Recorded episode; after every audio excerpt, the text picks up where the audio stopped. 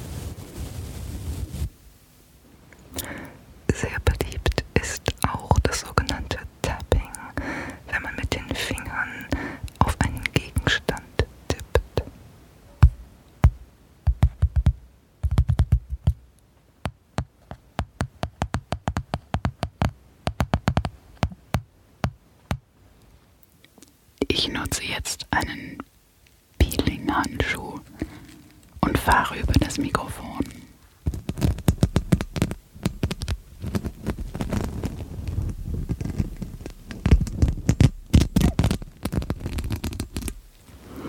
Und man kann sehr verschiedene Materialien verwenden, um weitere Geräusche zu machen. Plastikfolien, Alufolien.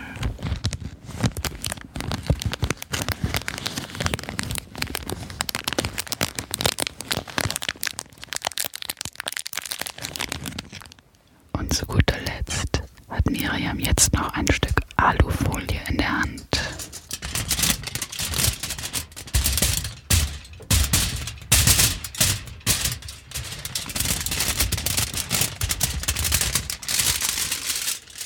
Und jetzt nicht erschrecken, denn wir wechseln mal zu unserer normalen Tonlage zurück.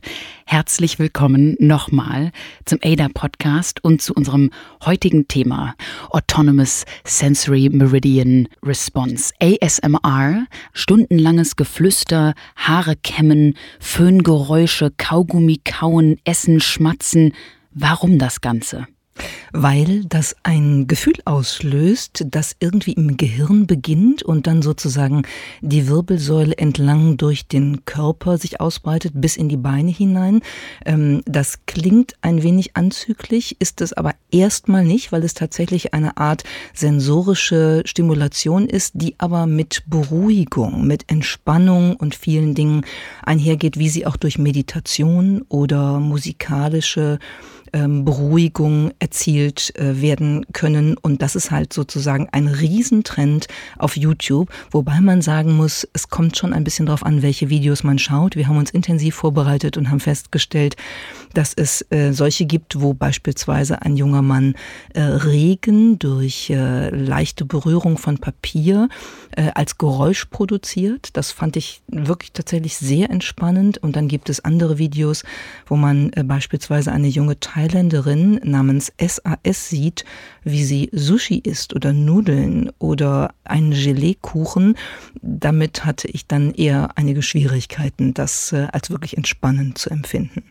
Aber es ist tatsächlich ein riesiger Trend der letzten Jahre. Insgesamt gibt es mehr als 13 Millionen ASMR-Videos auf YouTube und einige Zahlen schätzen, dass jeden Tag ungefähr 500 dazukommen.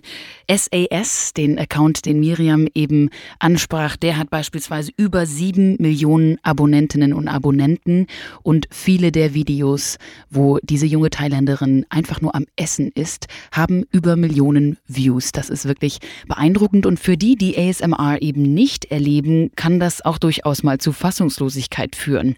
Die, die ASMR jedoch erfahren, haben das oft schon zum ersten Mal in der Kindheit gehabt, dieses Gefühl, konnten das damals aber gar nicht richtig einordnen. Einige Amerikanerinnen und Amerikaner sagen, dass sie beispielsweise bei der Fernsehshow The Joy of Painting mit Bob Ross, einem, äh, einem US-Maler, der also vor der Kamera Landschaftsbilder gezeichnet und gemalt hat und die ganz ruhig beschrieben hat, dass sie dabei schon diese Entspannung, dieses Gefühl der Gelassenheit und des absoluten Fokuses empfunden haben und es aber gar nicht richtig beschreiben konnten. Und dann natürlich irgendwann im Internet anfingen, danach zu suchen, was kann das sein? So hat es beispielsweise Jennifer Allen getan, die jahrelang nach einer Erklärung für diese eigentlich ja sehr genussvolle Reaktion auf visuelle und auch audielle Stimuli gesucht hat und irgendwann merkte sie, ja, da gibt es ein paar Menschen draußen in Internetforen, die auch das fühlen, aber die können das alle nicht so richtig umfassen.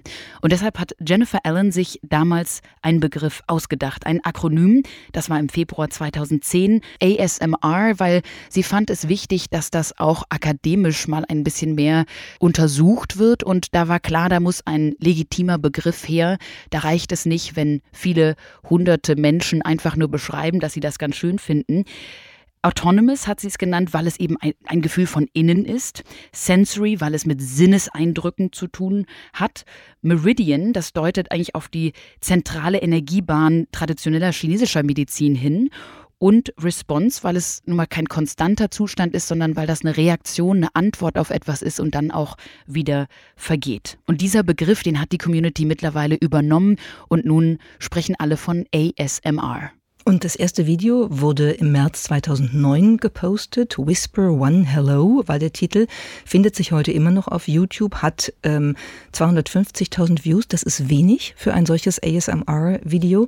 Und es hatte keine visuelle Komponente. Das heißt, wir sehen einen schwarzen Bildschirm und hören eine britische Frau flüstern. Und heute haben wir sozusagen riesen Fangemeinden. Es gibt ein Video von GB ASMR, eine riesen Follower-Account mit dem Titel Tapping and Scratching, Tippen und Kratzen. Da ähm, traktiert sie mit ihren langen Fingernägeln ihr iPhone und kratzt auf Geschenkpapier rum und streichelt eine Cremedose. Das haben zwölf Millionen Menschen gesehen. Ähm, das ist also irre. Die größten Accounts, um die nochmal kurz zu nennen, sind SAS ASMR mit fast sieben Millionen Abonnentinnen und Abonnenten, dann Jibby ASMR mit mehr als zwei Millionen Abonnentinnen und Abonnenten und Gentle Whispering, das ist eine Russin namens Maria, die die immerhin 1,7 Millionen Abonnentinnen und Abonnenten hat. Und wir haben mal ein bisschen zusammengeschnitten, was die uns alles so anbieten und hören da mal rein.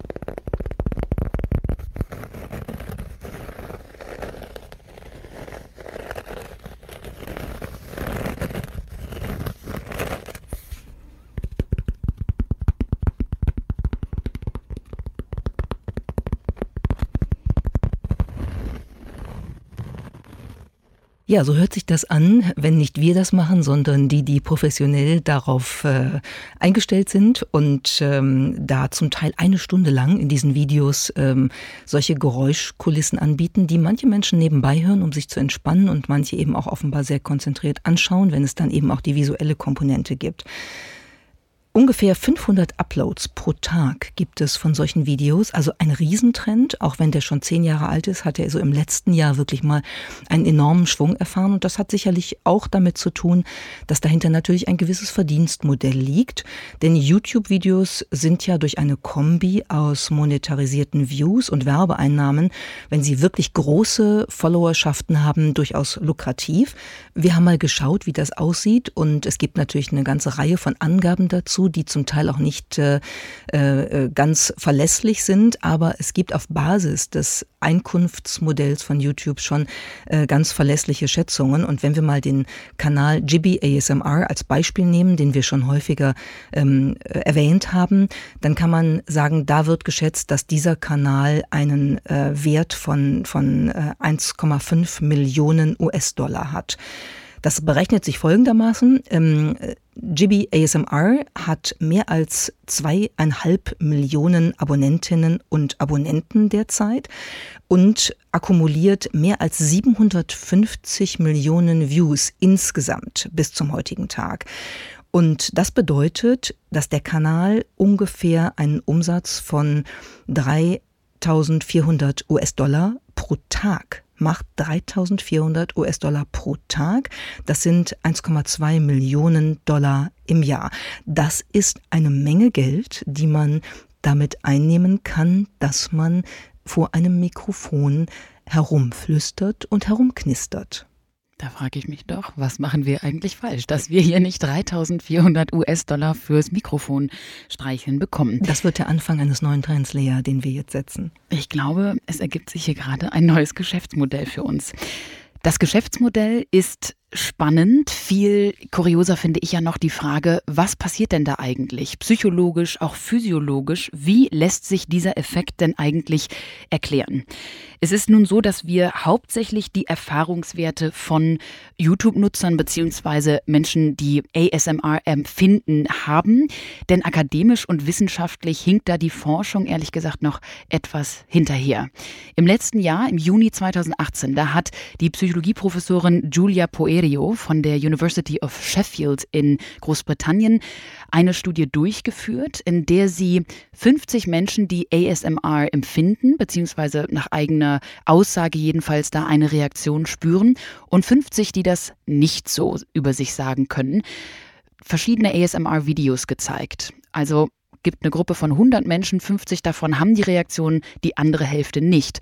Und Julia Puerio hat tatsächlich gefunden, dass die ASMR-Teilnehmerinnen und Teilnehmer eine Senkung in ihrer Herzfrequenz im Vergleich zu den Nicht-ASMR-Teilnehmern aufweisen konnten. Das heißt also eine nachweisliche Entspannung.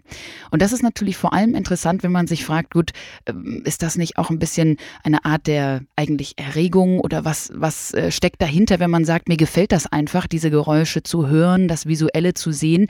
In diesem Fall, in dieser Studie kann man erstmal deutlich sagen, nee, das ist anscheinend wirklich ein Runterfahren des ganzen Gemüts. Das hat mit zu tun und mit Entspannung. Trotzdem gibt es aber noch nicht so viele Studien, die das nun bestätigen können und deshalb ist noch nicht so wirklich klar, welche beispielsweise biochemische Zusammensetzung da im Kopf eigentlich bei den Menschen, die ASMR fühlen, eigentlich anders ist als bei denen von uns, denen das äh, gar nicht so geht, wie mir zum Beispiel. Naja, es ist ein Runterfahren des Gemüts, wie du schön gesagt hast, wahrscheinlich auch ein Runterfahren des, des biophysischen Systems, des äh, Zusammenspiels von Sympathikus und Parasympathikus, ähm, was unsere Befindlichkeit, also die körperliche äh, Erregung, Aufregung, Stressempfindlichkeit etc. ja auch steuert. Und ich wäre schon gespannt, äh, da mal mehr Studien zuzulesen, weil bisher, du hast es gesagt, sind das ja sehr kleine Stichproben. Das heißt, man kann daraus nicht unbedingt äh, viel verallgemeinert ableiten. Ich könnte mir vorstellen, dass es auch, und das wird ja auch diskutiert, ein bisschen was zu tun hat mit Kindheitserfahrungen und der Sozialisation, die man ähm, als, als Mensch erfährt, dass es ja bestimmte Formen der sozialen Verbindung, des sogenannten affiliativen Verhaltens gibt, die dazu führen, dass wir uns wohlfühlen, wo also sozusagen das Wohlfühlhormon Oxytocin beispielsweise freigesetzt wird, was ja freigesetzt wird beispielsweise auch durch Umarmungen, durch Körperkontakt, ähm, durch das Gefühl des Verbundenseins und evolutionsbiologisch gesehen kann das ja schon auch sozusagen durch eine solche Geräuschkulisse wieder hervorgerufen werden.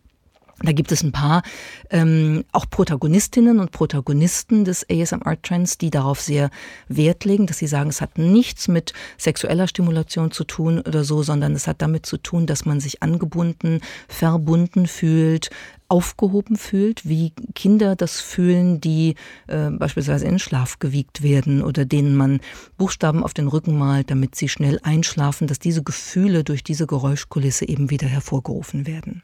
Ich glaube auch die Wiederholung und diese, ähm, ja, wahrscheinlich auch das Muster, was dadurch entsteht, manchmal ein, ein audielles, manchmal ja auch ein visuelles, wie wir schon gesagt haben, das an sich kann ich auch gut nachvollziehen, dass das ähm, ja Sicherheit gibt beispielsweise. Es gibt ja auch auf Snapchat und Instagram viele Mini-Videos, wo man beispielsweise eine Avocado sieht, die ganz toll geschält wird oder Eiskugeln, ähm, die ganz, ganz symmetrisch und schön formiert aus der Box gehoben werden. Das kann ich echt nachvollziehen. Das Regenwälder, es regnet im Regenwald mit der Geräuschkulisse, die dazu entsteht. Und das ist zum Beispiel etwas, wo ich ohne Probleme minutenlang drauf gucken kann und mich entspannt das dann tatsächlich. Visuell kann ich das auch nachvollziehen, muss ich ganz ehrlich sagen. Dieses Muster, wie gesagt, das ist beruhigend. Das ist auch so ein bisschen für OCD-Menschen, also Menschen mit leichten ähm, Zwängen, Obsessive Compulsive Disorder, vielleicht auch einfach ganz schön, dass da mal was geordnet abläuft und ähm, nach einer, ähm, ja, nach einem Muster, was man nachvollziehen kann und was einfach auch ästhetisch schön anzusehen ist. Ich muss ganz ehrlich sagen, dass ich den diesen audiellen Trend ganz schwierig nachzuvollziehen finde, weil ich habe tatsächlich entdeckt, dass ich auch etwas empfinde bei gewissen Geräuschen. Ich habe das auch schon in der Kindheit äh, entdeckt und mittlerweile dafür einen Begriff gefunden, der sich mir auch erst durch das Internet und durch lange Suche erschlossen hat. Ich habe Misophonie. Misophonie ist also eine, auch eigentlich eine äh, Autonomous Sensory Response tatsächlich. Es ist nämlich eine sofortige ähm, ich würde fast sagen, hasserfüllte Reaktion. Und die Wut ist nicht positiv. Es ist ne? nicht positiv. Es ist ein, ähm, ja, es ist eine Wut und manchmal auch ein direkter Ekel innerhalb von wenigen Sekunden. Ich kann das kaum kontrollieren hauptsächlich bei Essgeräuschen, aber durchaus auch bei anderen, die mitunter auch in diesen Bereich des ASMR-Trends äh, fallen. Also ich weiß nicht, wie es dir dabei geht, aber beispielsweise das Video, wo die Thailänderin SAS ASMR ein äh, Stück rohes, äh, ein Stück rohen Honig isst. Man muss eigentlich sagen, frisst, weil 20 äh, Minuten lang Schmatzen zu hören ist bei mir nichts äh, kulinarisch oder ästhetisch Schönes im Kopf da, das ist ganz schwierig für mich, dem zuzuhören. Ja, für, für dich war die Vorbereitung äh, auf diesen Podcast echt eine Herausforderung.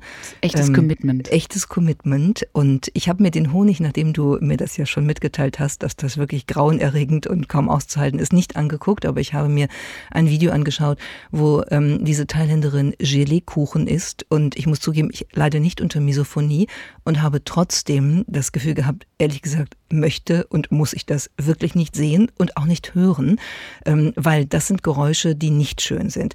Während ich beispielsweise ähm, andere Videos gesehen habe, wie ähm, die Produktion von Regengeräuschen über Finger, die auf Papier tippen, wo ich gedacht habe, das ist für mich schon akustisch irgendwie eine schöne Erfahrung, das kann ich mir vorstellen. Und ich glaube, wenn man sich mal so hinterfragt, man hat ja, man hat gewisse Erfahrungen dieser Art. Es gibt bestimmte zum Teil auch unerklärbare Verbindungen zwischen, zwischen ähm, äh, Sinnesinput und, und körperlicher Reaktion und Entspannung. Bei mir ist es zum Beispiel sehr, ähm, sehr äh, Ruhe und Entspannung auslösend, wenn ich neben, neben jemandem sitze, der mit der Hand schreibt. Das führt bei mir zu so einem totalen Runterfahren äh, in jeder Hinsicht und ich gucke mir das sehr gerne an und bin dann komplett relaxed. Ja, so haben wir alle unsere, unsere Muster. Die, die Forscherin aus Sheffield sagt tatsächlich auch, man muss ASMR eigentlich eher gleichsetzen mit äh, Therapieformen wie Meditation und auch Musiktherapie, denn ihre Ergebnisse zeigen eigentlich, wie du gerade sagtest, äh, mit der Handschrift, dass es äh, zum Runterfahren und zur Gelassenheit führt. Wir haben es also hier mit einem ganz speziellen Denk- und Empfindungsmuster zu tun und dazu haben wir jetzt auch einen kleinen Werbebreak. Be the Difference, Denkmuster der Arbeitswelt durchbrechen, ist das Motto. Und da geht es darum, dass das Marktumfeld sich ja ständig verändert, dass alles komplexer, schneller und unvorhersagbarer wird und äh, sich auch Unternehmen agil an diese neue Dynamik anpassen müssen. Und deshalb geht es darum, ähm, eine Einladung auszusprechen, nämlich euch in lockerer Atmosphäre zum Um- und Neudenken inspirieren zu lassen, zum Andersmachen und Gestalten. Und zwar auf dem Festival of Change am 25. und 26. Juni in Köln. Wenn euch das interessiert, dann meldet euch jetzt direkt an und werdet zum Gestalter der neuen Arbeitswelt. Mehr Infos gibt es unter change-festival.com/tickets. Ja, und jetzt wollen wir doch vielleicht noch mal einmal so zum Schluss ein bisschen abwägen, was ist das jetzt, dieser ASMR-Trend? Ist das eine neue Form von Meditation und Entspannungsübung, ähm, motiviert durch YouTube-Videos, oder ist es eigentlich eher so ein Grenzbereich zwischen Softporno, sensorischer Stimulation und der Fetischorientierung, die man ja in verschiedener Hinsicht auf YouTube findet?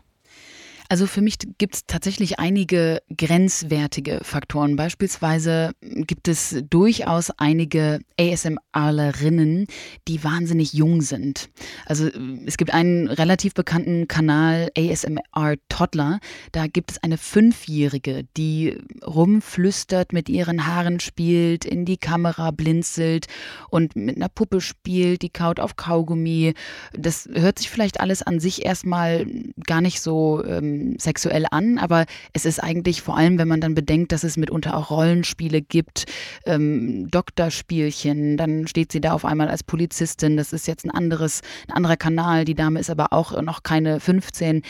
Das finde ich schwierig, wenn man bedenkt, du hast vorhin die Zahlen genannt, dass das Kinder sind, die damit Geld machen, dass Erwachsene ihnen zugucken und durchaus eben auch bei Aktivitäten, die von Softpornos einfach nicht mehr so deutlich zu unterscheiden sind. Und das finde ich schwierig, wenn ein Verdienstmodell auf Kindern basiert, die da eigentlich performen für eine Reihe von Erwachsenen, wo man ehrlicherweise auch nicht weiß, was die damit machen. Die Viewer sind äh, für uns erstmal anonym und können wir auch, die können wir schlecht äh, monitoren und überwachen. Sollten wir natürlich auch nicht können, aber demnach können wir ja den Inhalt eben kontrollieren. Und da muss ich ganz ehrlich sagen, bei dem Genre wäre es mir lieber, wenn es da gewisse Grenzen gäbe. Da bin ich bei dir. Zumal äh, haben wir neulich ja auch in unserem ADA-Newsletter drüber geschrieben, dass äh, ja auch ein, ein algorithmisches Prinzip von YouTube ist, das sogenannte Kaninchenbauprinzip, das eben ähm,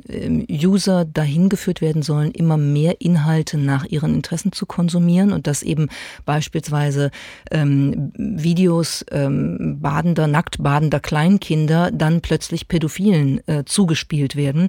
Das kann mit solchen Videos auch passieren, wenn man also Fünfjährige in die Kamera schmatzen sieht ähm, und blinzeln sieht. Ich glaube, das ist schon ein Punkt, den man berücksichtigen muss. Ähm, ich würde trotzdem dagegen halten, dass, ähm, dass es eine Reihe oder eine ganze Menge Videos in diesem ASMR-Bereich gibt, die tatsächlich gar nicht so auftreten, die, wo du auch eigentlich die Protagonisten gar nicht wirklich siehst, äh, sondern nur die Hände zum Beispiel äh, siehst, während sie die Geräusche produzieren mit Hilfe von Papier, von Pinseln, Bürsten und so weiter. Ähm, wo ich erstmal sagen würde, jedem, jeder Jack ist anders, wie man im Rheinland sagt. Und wenn das gut tut, das zu schauen, hätte ich damit erstmal kein Problem. Noch dazu hat YouTube nun auch nach einem relativ ähm, großen Artikel der New York Times auch darauf reagiert. Eine Woche danach waren viele ASMR-Videos mit Minderjährigen auf einmal nicht mehr auf der Plattform. YouTube sagt dazu, dass die Videos, die die Sexualisierung von Minderjährigen zum Thema haben, auf der Plattform verboten sind. Dennoch, wenn man nach kindlichen ASMR-Mundgeräuschen beispielsweise auf YouTube dezidiert sucht, kommen da weiterhin hunderte von Videos Videos auf. Das heißt, wenn man möchte, kann man sie leider immer noch finden. Trotzdem hast du natürlich auch einen Punkt, denn das Internet ist ja auch in gewisser Weise ein Freiraum für Nischeninteressen. Das war es auch schon immer, sollte ja auch so sein, dass sich dort Menschen zusammenfinden können, die durchaus ähm, ja, Präferenzen in äh, Grenzgebieten haben, die überhaupt nichts mit Kriminalität oder ähm, eben äh, unmoralischem Verhalten zu tun haben müssen. Von daher kann man auch sagen, das ist eigentlich was Positives, dass das möglich ist, so eine Community aufzubauen von ASMR. Und ich finde ganz interessant, ähm, dass äh, diese Geschichte aus dem New York Times Magazine zum Beispiel äh, das auch sehr schön herausarbeitet, dass es hier das erste Mal ist, dass das Internet die Existenz einen, eines neuen Gefühls enthüllt. Und äh, da sieht man eben, dass dieses Netz ja auch doch, ähm, man kann vielleicht sagen, subversive ähm, Kräfte hat, auch im Guten, ähm, Gruppen zusammenzubringen, die eben ähnliche Interessen haben. Und solange das innerhalb des legalen Raums stattfindet, finde ich, ist das erstmal ein Gewinn, ähm, dass man im Internet solche, solche Angebote nutzen kann. Ich warte ja noch auf die Misophonie-Community, die sich dann, ich weiß nicht, mit Beschwerdevideos meldet oder ich kann mir noch nicht so ganz vorstellen, wie wir uns zusammentun, aber. Mit Ton, Videos ohne Ton, würde ich vorschlagen. Einfach ja? ohne Ton. Einfach ohne Ton. Ganz genau. Ich habe tatsächlich auch Probleme mit Flüstern. Wenn Menschen in Filmen beispielsweise flüstern, ganz schwierig. Und das Schlimmste ist, wenn sie dann noch anfangen zu essen. Dann solltest du dir diesen Podcast auf keinen Fall selbst nochmal anhören. Zumindest nicht den Anfang. Das war jetzt wirklich eine interessante Selbsterfahrung für mich. Wir würden gerne mal von euch hören, ob euch das ähnlich geht. Empfindet ihr ASMR? Habt ihr es noch nie gehört? Guckt es euch aber jetzt auf einmal wie im Kaninchenbau stundenlang an und hört es euch an? Oder habt ihr Misophonie und wisst jetzt auf einmal, warum ihr eventuell die Faust unterm Tisch ballt, wenn jemand schmatzt. Hören ist also eine sehr komplizierte Befähigung des Menschen, die man im Guten und im Schlechten stimulieren kann. Das wäre zumindest mal ein Ergebnis, auf das wir uns wahrscheinlich einigen können. Das war die erste Folge der fünften Staffel des ADA Podcasts, heute das Morgen verstehen. Der wird übrigens entwickelt von der gesamten ADA-Redaktion, ein Teil der Handelsblatt Media Group. Produziert werden unsere Folgen in Düsseldorf von unserem Tonmeister Julian Stephan. Wenn ihr unsere Arbeit unterstützen möchtet, dann könnt ihr das am besten, indem ihr unser ADA Magazin abonniert und dem Podcast bei iTunes eine Handvoll positiver Sterne verleiht. Mehr Informationen gibt's unter join-ada.com. Ada. Heute das Morgen verstehen.